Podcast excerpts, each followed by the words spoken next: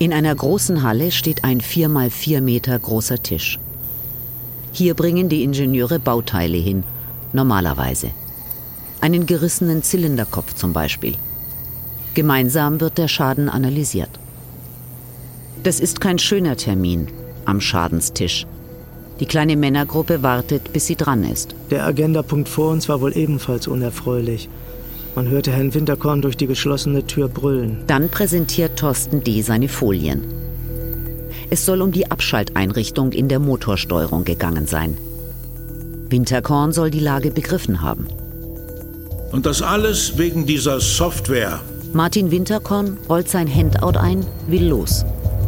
Da soll ihm jemand hinterhergerufen haben. Lassen Sie das lieber mal hier. Das brauchen Sie nicht. Rund 11 Millionen Autos. Wir sind dabei, einen wirklich sehr schwerwiegenden Vorgang, der für Volkswagen einen enormen Flurschaden ausgelöst hat, schonungslos aufzuklären. Ich entschuldige mich in aller Form. Über illegal oder nicht habe ich nicht nachgedacht. Dass Herr Winterkorn keine Kenntnis hatte von der Manipulation von Abgaswerten. Da habe ich ihm erklärt, dass wir betrogen haben. Winterkorn und seine Ingenieure. Was geschah wirklich beim Dieselskandal? Eine Radio- und Podcast-Serie von Jennifer Lange. Folge 4. Wind von vorn. In dieser Folge geht's in die heiße Phase. Ich bin Jennifer Lange. Und ich bin Alex Trost. Ja, und die heiße Phase war deswegen so heiß, weil äh, die ICCT-Studie rausgekommen war. Die hatte ja gezeigt, dass ähm, VW-Dieselautos zum Teil 35 mal mehr Stickoxide auf der Straße ausstoßen als eben auf dem Prüfstand. Daraufhin waren die amerikanischen Behörden super skeptisch und haben selbst Nachforschungen angestellt. Ja, sie stellen immer detailliertere Fragen und die VW-Mitarbeiter müssen sich immer neue Antworten einfallen lassen. Ich würde mal sagen, es ist ein Katz- und Maus-Spiel. Es waren ein paar Leute in die USA gereist, um dort mit den Behörden zu verhandeln. Andere waren im niedersächsischen Wolfsburg. Und man hat einfach gemerkt, dass die Menschen, die da auch gerade in den USA saßen, dass die wirklich nicht mehr weiter wussten und auch komplett aus dem Häuschen waren. Also das war eine ganz merkwürdige, schlimme Atmosphäre in dieser Runde. Also ehrlich gesagt eher Bauchgefühl. Das war so eine schreckliche Atmosphäre, wo man gemerkt hat, dass die da schon eigentlich die Tische senkrecht stehen haben und die Schweißperlen auf der Stirn und sich nicht mehr zu helfen wissen. Und nochmal zur Erinnerung, wir haben mit mehreren der rund 100 Beschuldigten im VW-Abgasskandal gesprochen also mit dem inneren Zirkel, der ziemlich gut mitbekommen hat, was passiert ist. Sie wollen allerdings anonym bleiben, fürchten Probleme, wenn ihre wahre Identität rauskommt. Daher haben wir das, was sie uns erzählt haben und Aussagen aus Akten von Schauspielern sinngemäß nachsprechen lassen. Die US-Umweltbehörden geben sich mit den Erklärungen aus Wolfsburg nicht zufrieden.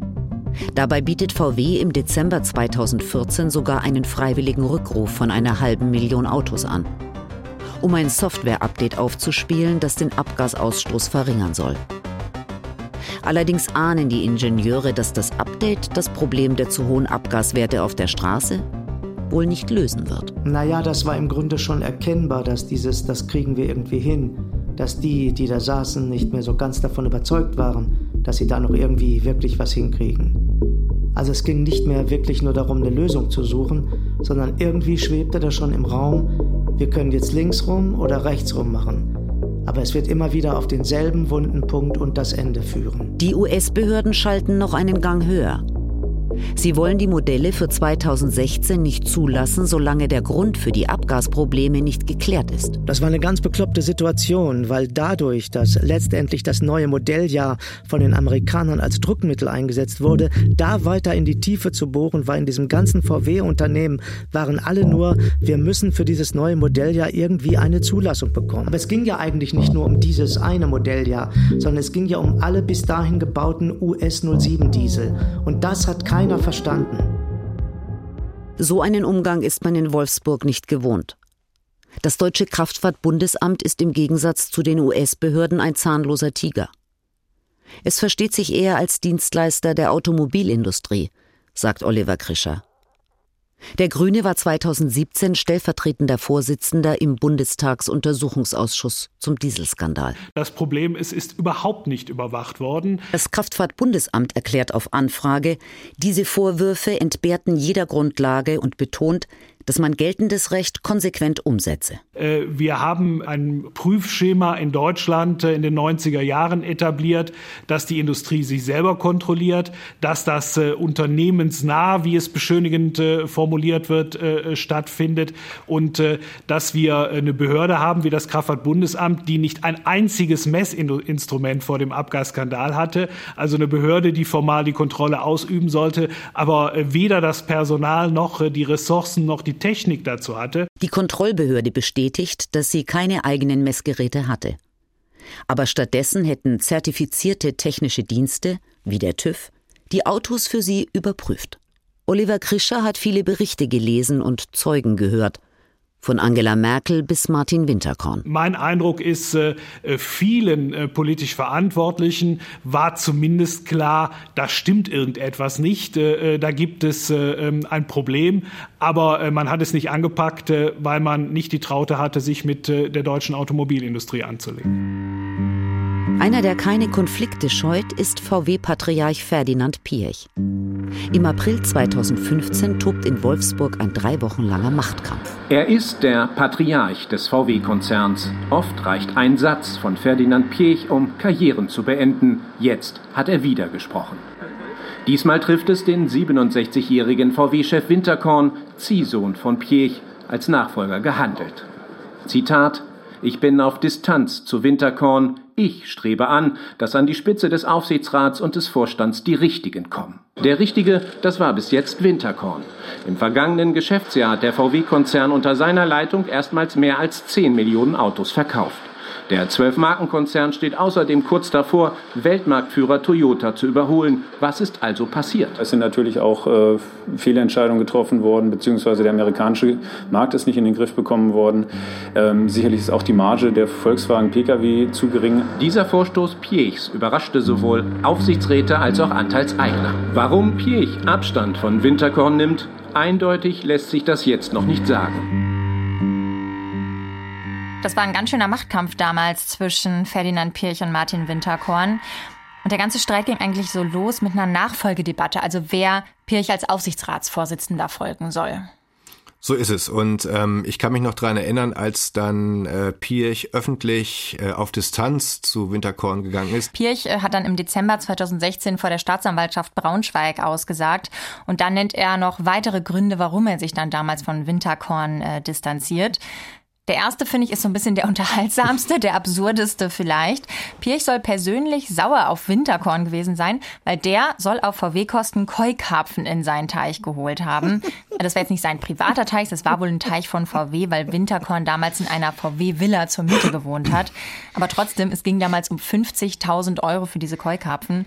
Kann sein, dass es damals auch nur um die Heizung für den Koi-Karpfenteich ging. Dazu gab es jedenfalls eine ganze Menge Berichterstattung. Frau Askodom, mit Ferdinand Pirch sind wir jetzt beim Aufsichtsrat angekommen, den Sie erwähnt hatten. Können Sie sich noch an die damalige Berichterstattung erinnern, an diesen Machtkampf? Oh ja, kann ich sehr gut. Mhm. Die Keulkarpfen, die finde ich einfach zum Brüllen komisch. Das ist Kindergarten, wirklich Kindergarten. Und da sieht man, dass erwachsene Männer auch Kindergarten-Attitüden äh, haben, weil das ist ja nur peinlich. Sie hatten ja schon in den Folgen zuvor mal ein Wort zum Aufsichtsrat verloren. Mhm. Ähm, können Sie das vielleicht nochmal präzisieren? Also wer, wer ist eigentlich der Chef eines Unternehmens? Äh, ja, gut, die, die Inhaber sind die Aktionäre. Das vergisst man ja auch, dass da ganz starke Mächte sind, die fordern äh, Profit, Profit, Tantiemen, Ausschüttungen.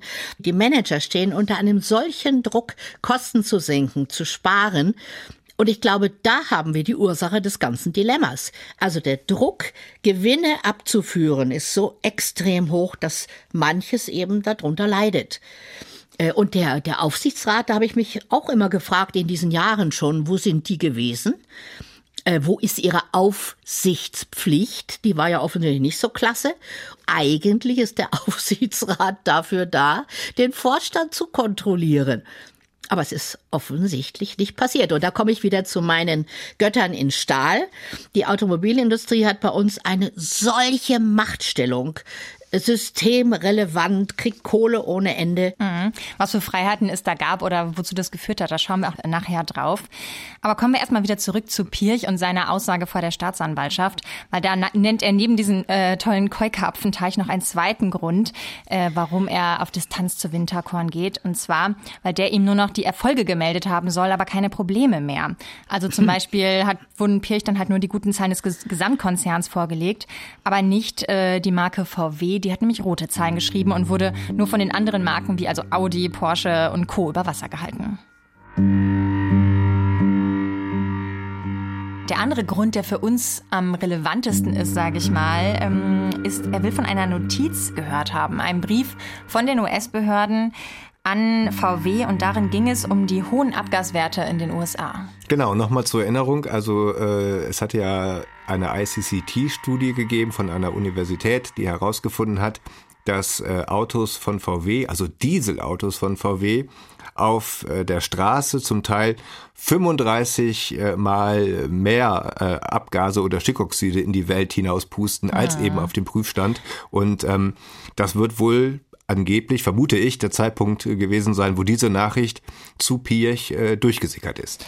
Genau, es war wohl so, dass ein Informant Pirch beim Genfer Autosalon so im Frühjahr ja. 2015 äh, davon erzählt hat, also von diesen hohen Abgaswerten. Und Pirch hat Winterkorn dann, also nach seiner Aussage, zur Rede gestellt und Winterkorn habe ihm dann gesagt, diese Notiz existiere nicht. Wobei das auch wieder Fragen offen lässt, heißt, sie existiert nicht, hat sie zerstört, er könnte sie gelesen haben, vernichtet. Also, naja. Winterkorn erinnert sich später, dass Pirch ihn auf diese Emissionsprobleme in den USA angesprochen habe. Pirch hätte ihm aber nicht weiter erklärt, warum er ihn danach fragt. Und Pirch wiederum sagt später, er wollte nicht, dass Winterkorns Vertrag wie geplant vorzeitig verlängert wird, also nicht, solange die Abgasprobleme in den USA nicht aufgeklärt sind. Winterkorns Vertrag als Vorstandschef endet 2016. Viele stellen sich jetzt die Frage, ob er ohne Rückendeckung der Familien Piech und Porsche überhaupt weitermachen will und kann. Betriebsratschef Osterloh verteidigt die Erfolge Winterkorns und will dessen Vertrag verlängern. Auch Anteilseigner Niedersachsen stellt sich hinter Winterkorn. VW ist gut unterwegs und last but not least, wir pflegen auch eine sehr vertrauensvolle Zusammenarbeit mit Herrn Professor Winterkorn. Martin Winterkorn soll bis 2018 VW-Chef bleiben. Das hat das Präsidium dem Aufsichtsrat, der Ende des Monats tagt, vorgeschlagen. Ich glaube sozusagen, äh, dass äh, sich Piech deshalb nicht durchsetzen konnte, weil die Lebensleistung äh, von Winterkorn, der ja das Unternehmen von einem Übernahmekandidaten quasi zu einem der erfolgreichsten Konzerne gemacht hat, diese diese Lebensleistung, die wollte man nicht einfach mit so einem Abgang, äh, wie Piech sie eingeleitet hat, äh, geschehen lassen. Damit hat der 68-jährige Winterkorn den Machtkampf mit dem ehemaligen Aufsichtsratschef Piech nicht nur unbeschadet überstanden, er hat auch weiter die volle Rückendeckung des Betriebsrats und vom Land Niedersachsen. Piech tritt daraufhin von allen Ämtern bei VW zurück. Er zieht die Notbremse für sich und seine Ehefrau. Das Ende der Ära Pirch bei VW. Die Entscheidung fiel heute Nachmittag nach einem Treffen in Braunschweig. Der stellvertretende Aufsichtsratsvorsitzende Huber führt jetzt die Geschäfte. Wir haben miteinander wechselseitig feststellen müssen, dass das für eine erfolgreiche Zusammenarbeit notwendige Vertrauen nicht mehr vorhanden war. Und Herr Professor Pirch hat daraus die seines Erachtens notwendige Konsequenz gezogen. Inzwischen werden die Mitarbeiter in den USA unruhig. Das Software-Update hat wie erwartet nicht die gewünschten Ergebnisse gebracht. Sie schreiben E-Mails, dass sie gegenüber der kalifornischen Umweltbehörde CARB endlich plausible Erklärungen brauchen für die immer noch hohen Abgaswerte. Das Ding geht gegen die Wand. Wir brauchen eine Geschichte. Kommt mit einer Erklärung rüber. Ein bisschen Kreativität wäre jetzt gut. Hochrangige VW-Mitarbeiter reisen mehrfach in die USA zu Terminen mit der amerikanischen Umweltbehörde. Im Mai 2015 habe ich begriffen, okay, das ganze Thema ist eskaliert und brennt an. Das war dann für mich sehr eindeutig. Das ist, wie ich heute weiß, ist das im Prinzip seit Mai 14 hat das gegärt. Und spätestens im Herbst 14 war das schon angebrannt. Ich bin am 1. März aus den USA zurückgekommen, 2015, und habe dann halt einen neuen Job gehabt und hatte nichts mit den Themen mehr zu tun. Und dann Ende Mai, Anfang Juni kam halt ein Kollege vorbei, hat gesagt, hier pass mal auf, da gibt es da diese Probleme, kannst du dich einfach mal damit hinsetzen, dir das mal anhören, was da passiert und so weiter. Und da im, im Zusammenhang mit so einem Treffen wurde dann halt davon geredet, von dieser Software. Und da habe ich es hab dann wirklich erfahren, dass es so eine Software gibt. Und wann war dir klar, dass, dass diese Software wirklich juristisch sofort, problematisch sein sofort, könnte? Sofort, ja. Das, ist, das ist, ist im Gesetzestext ganz genau beschrieben, ähm, was da sein darf, was da nicht sein darf. Und mit der Beschreibung von der Software war das klar.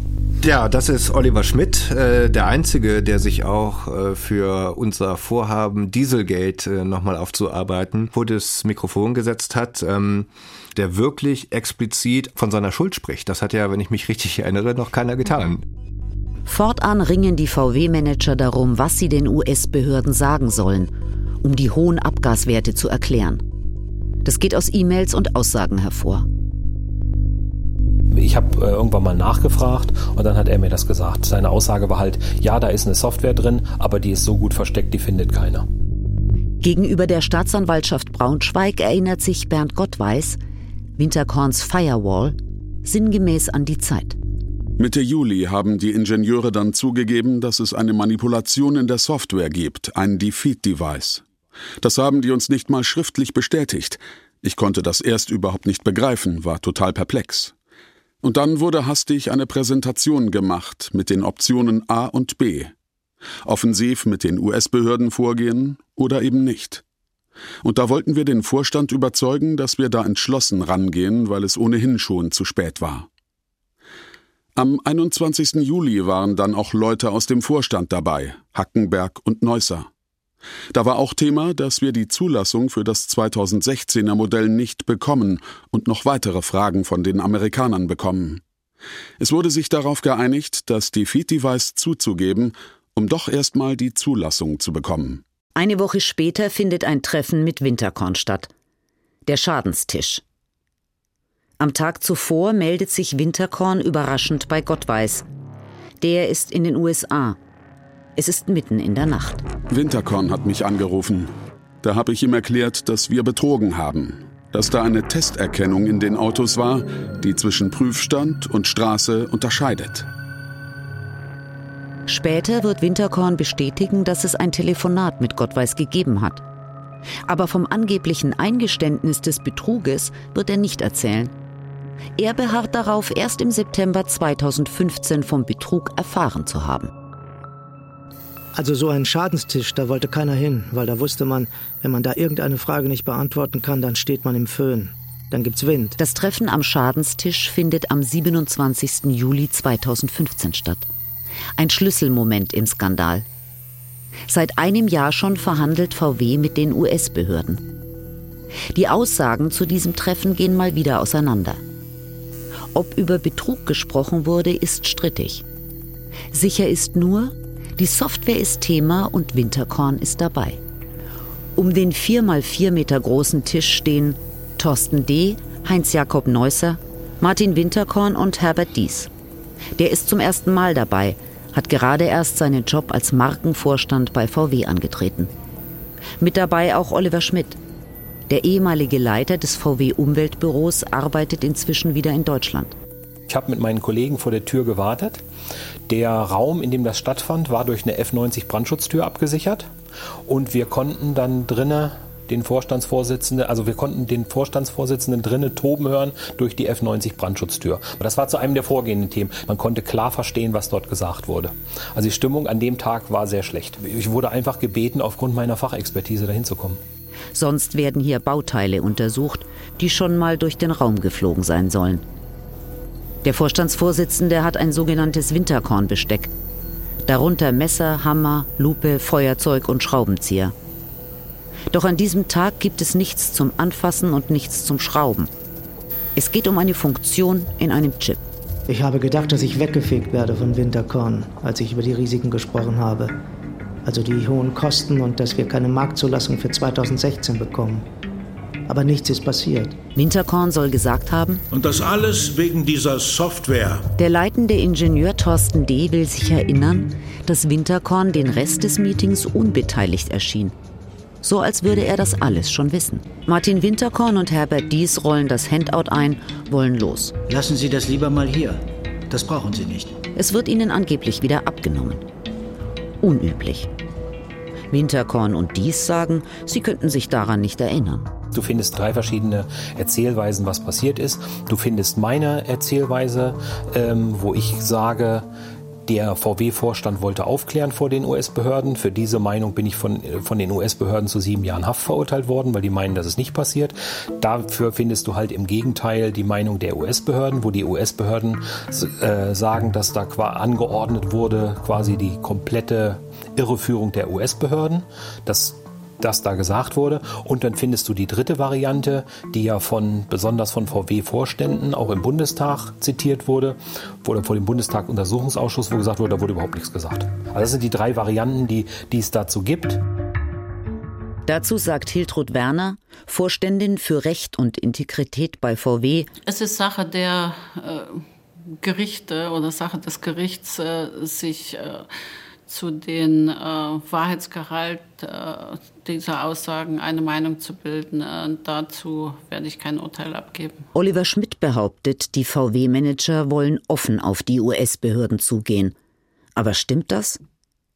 Die Vorlage zur Sitzung zumindest liest sich anders. Dort heißt es, dass man die Wahrheit nur teilweise offenlegen will, dass man Nachmessungen der Amerikaner vermeiden möchte – und genau so sieht der Auftrag aus, mit dem Oliver Schmidt in die USA reist, um dort seine früheren Kontakte spielen zu lassen. Und es gab dann schon Gespräche, wo mir halt gesagt wurde, was ich da so zu sagen habe. Und ähm, ich würde sagen, das, das, das war, war wie so ein Tunnel. Ne? Das wurde, nee, Tunnel nicht, wie so ein Trichter. Das wurde immer enger. Es gab ein Anweisungsblatt, es gab ein Skript, was ich sagen sollte, was ich nicht sagen sollte. Unter anderem sollte ich halt dieses Wort Defeat Device nicht sagen. Das ist mir dann ja auch letztendlich zum Verhängnis geworden nicht das Wort Defeat-Device gesagt zu haben. Das ist also das Einzige, was ich mir selber vorwerfen kann. Vorständin Hildrud Werner sagt. Ich werde mich zur Einzelperson nicht äußern.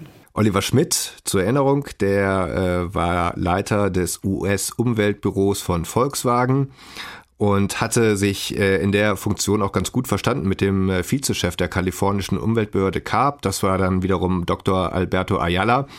Der hatte auch damals äh, sich diesen Vortrag angeguckt von den Studenten, äh, wo es über die Abgaswerte von VW-Autos ging, ähm, die ja unterschiedlich waren zwischen Messen auf der Straße und Messen im Labor. Und äh, Ayala äh, hatte dann später diesen Posten frisch ähm, bezogen, nämlich als äh, Vizechef der kalifornischen Umweltbehörde, während halt Schmidt auch neu dabei war als Leiter des VW Umweltbüros.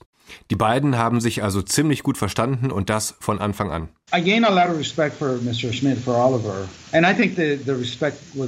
Ich habe Oliver Schmidt sehr wertgeschätzt und das beruhte auf Gegenseitigkeit. Wir haben sehr konstruktiv zusammengearbeitet, auch weil wir beide als Ingenieure aufgestiegen waren.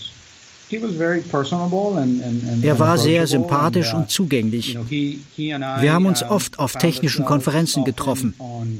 Er hatte eine starke Präsenz für VW und seine Industrie, war vertrauensvoll. Es ist nicht ungewöhnlich, dass sich Regulierer und Regulierte auf beruflicher Basis treffen. Und weil man so viel Zeit miteinander verbringt und zusammenarbeitet, beginnt man eine Beziehung zu entwickeln. Und das geht dann manchmal über das berufliche Feld hinaus. Ich habe ihn respektiert, sein Wissen geschätzt. Ich habe also generell eine sehr positive Meinung von Herrn Schmidt und unserer Arbeitsbeziehung.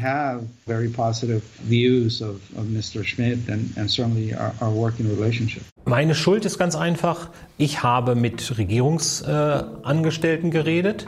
Ich habe mit denen, sagen wir es mal vorsichtig, so geredet, wie man es nicht hätte tun sollen. Und ich habe mich vorher nicht über die Konsequenzen informiert.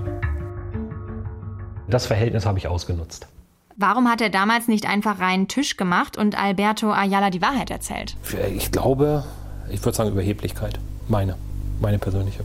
Man kann auch sagen, er wollte Karriere machen, dachte, wenn ich hier als Retter auftrete, gibt es dafür vielleicht einen neuen Posten, eine Gehaltserhöhung. Diese, diese Idee, ja, ich schaffe das schon. Ich kann das. Ich habe ich hab, ich hab mit dem Alberto Ayala viele Kontakte gehabt. Wir hatten viele Termine miteinander. Ich habe gedacht, in der Art und Weise, wie ich es ihm erkläre, versteht er, A, stehe ich vor VW weiterhin so da. Jawohl, ich habe genau gemacht, was mir gesagt wurde, aber er ist ja so klug und hat es verstanden. Da habe ich versucht, einen Mittelweg zu finden. Der ist in die Hose gegangen. Und genau das ähm, bereut Oliver Schmidt in einem Brief an den Vorsitzenden Richter. Ein Skript bzw. die Gesprächspunkte, denen ich folgen sollte, wurden von der Management-Ebene bei Volkswagen einschließlich hochrangiger Anwälte für alle US-Belange abgesegnet. Bedauerlicherweise habe ich zugestimmt, diesen zu folgen.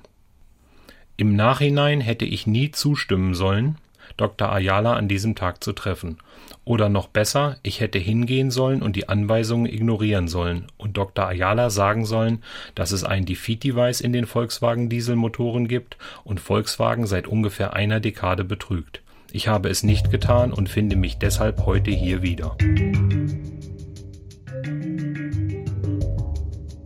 Winterkorn und seine Ingenieure. Was geschah wirklich beim Dieselskandal? Eine Radio- und Podcast-Serie von Jennifer Lange. Folge 4. Wind von vorn.